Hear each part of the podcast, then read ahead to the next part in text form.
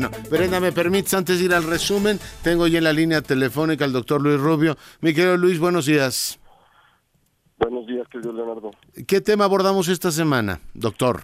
Bueno, finalmente esta semana eh, ya envió el eh, nuevo eh, encargado responsable de las negociaciones comerciales, el señor Lighthizer, mandó ya la carta al Congreso iniciando el proceso de los 90 días eh, que tiene el Congreso para determinar y para establecer las reglas del juego de una negociación posterior. Eh, esta carta ya no es no se parece al prototipo que se había publicado eh, realmente filtrado hace unas como un mes o un mes y medio. Ya esta es una carta mucho más general, mucho más vaga y propone algo que es totalmente compatible con lo que México y Canadá quieren, que es actualizar y mejorar el tratado ya sin toda la, la rabia que venía asociada de la campaña del señor Trump el año pasado. Eh, y ahora siguen ya dos procesos, ya, ya yo creo que dos, dos maneras de ver esto. La primera es si esto todo es lineal, es decir, si no hay altibajos ni, problemas políticos en el camino, el Congreso debatirá y aprobará eh, el esquema y establecerá los, los términos de la negociación.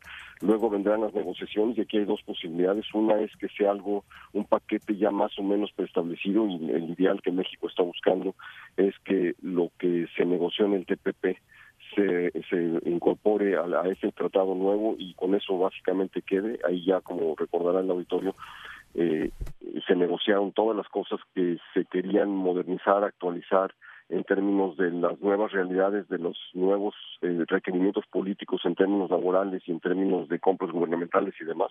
Y todo esto ya deja una, un tratado, dejaría un tratado mucho más eh, moderno mucho más eh, completo. Sin embargo, este camino expedito, que como digo es el que México prefiere por los tiempos, eh, no necesariamente sé que Washington eh, va a, a, a ser ganador. Ahí hay quienes quieren meterle cosas nuevas y si eso ocurre probablemente se llevaría varios meses y en el mejor de los casos la negociación no concluiría más que quizá en el papel este año, dejando el proceso legislativo en el aire por entrar en el proceso electoral mexicano de 2018 y luego en, las finales del año que viene el proceso americano. Es decir, podríamos entrar en un momento en el que el tratado quedaría negociado pero no ratificado y por lo tanto en el eh, hasta después del 2000 eh, hasta después del 2018 y hasta el 2019 y eso implicaría con otra administración y con otro Congreso en Estados Unidos. Por otra parte, eh, en el, el, panorama político, como todos hemos visto todos los días, es cada día más volátil y más complejo y, y va a tener incidencias sin la menor duda en lo que pase en la negociación del tratado. Hay tres escenarios que menciono brevemente. Uno es que los que piensan que hay suficientes elementos para un juicio de desafuero llamado impeachment, eh, pero no tienen los números para hacerlo, y esos son básicamente los demócratas.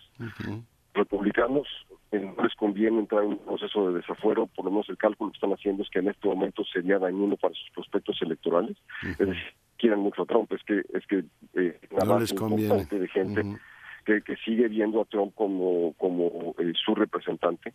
Eh, para ellos, ellos la campana los ha salvado porque con el nombramiento del señor Mueller, el exdirector del FBI, como el fiscal especial para este eh, asunto, eso les ha quitado el peso, la presión política a los republicanos del Congreso y del Senado.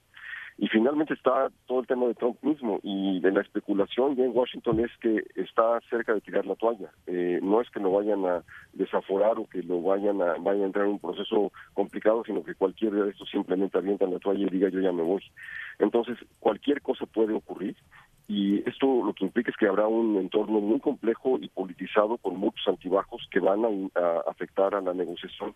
Eh, igual podría ocurrir que se queden las cosas más o menos eh, a que eh, a que no llegue a cerrarse el tratado no a tiempo para para la, los tiempos políticos mexicanos.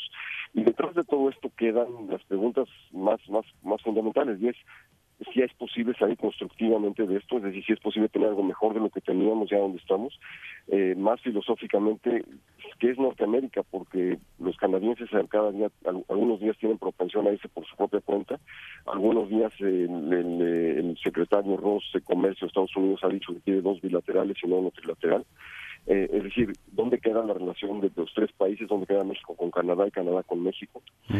Por a lo que voy es que hay una volatilidad en, muchos eh, frentes y, la caja de Pandora que abrió Trump no se va a poder cerrar como, como nunca se cierran las cajas de Pandora, va a quedar abierta por mucho tiempo. Claro. Oye Luis, por supuesto, yo también tengo la impresión de que está por tirar la toalla, pero te pregunto tú que conoces también los Estados Unidos, en la cultura política, la cultura cívica del americano, el victimismo político paga, ya vemos que en México ha pagado durante muchos años políticos que dicen es que tengo un cerco informativo, no me tratan apropiadamente. En los últimos días hemos oído al presidente decir que esta es la peor cacería de brujas que ha habido en la historia y que los medios de comunicación lo tratan peor que cualquier otro político en la historia. En suma, ¿el victimismo paga en los Estados Unidos? Bueno, históricamente no, pero por un periodo breve puede sí. Es decir, lo, lo, vimos en la época de McCarthy, pues claro que claro que pagó y pagó por varios años hasta que finalmente los, los pesos y contrapesos entraron y, lo, y lo pararon. Básicamente la prensa lo paró. Entonces, eh, aquí está en este momento está muy polarizado, pero los números han empezado a bajar porque eh, el del 41% que parecía sólido ya está en 37 y hay quienes especulan que esto, pues las últimas encuestas de Pew Research han empezado a bajar entonces, eh, no es imposible que esté en, los 30 y, los, los eh, analistas que no son, pues que no son demócratas, o sea, que no son simplemente oposición por oposición, están eh, argumentando y, calculando que si llega a pasar de, bajar de 30, en ese momento el señor tiraría la toalla.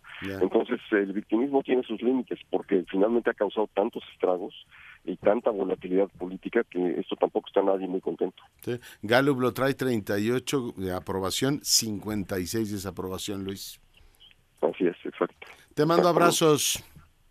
Gracias por la oportunidad, buenos días. Gracias, por ahí anda, ¿eh?